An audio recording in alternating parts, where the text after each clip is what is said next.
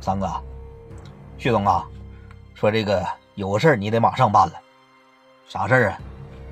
给你哥打个电话，啊，让小东大哥给这个方片说这个啥档案给他封存一下。什么档案？通缉令，两张。人命啊，啊，人命！三哥，开玩笑呢，那是人命案子，别说他妈我哥了，谁也办不了啊！旭东啊，别跟三哥撒谎，三哥也懂白道啊。这个事儿，老田一句话就好使，因为都是他签发的，想想办法。不是，三哥你管他干啥呀？那方片那不大庆的人吗？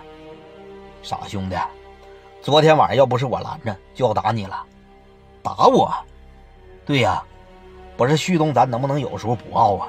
方片打你咋的？你还有活的可能啊？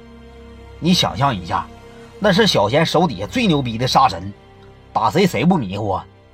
咱别管那些，而且那个三哥告诉你啊，你把这事给办了，方片能为咱所用。三哥，真的假的？三哥能骗你吗？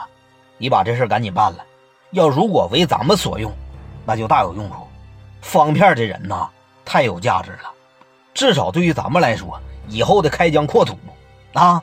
而且方片只要是跟了咱们，整个长春社会对咱们，对你我的印象都得掉个个，得翻个天。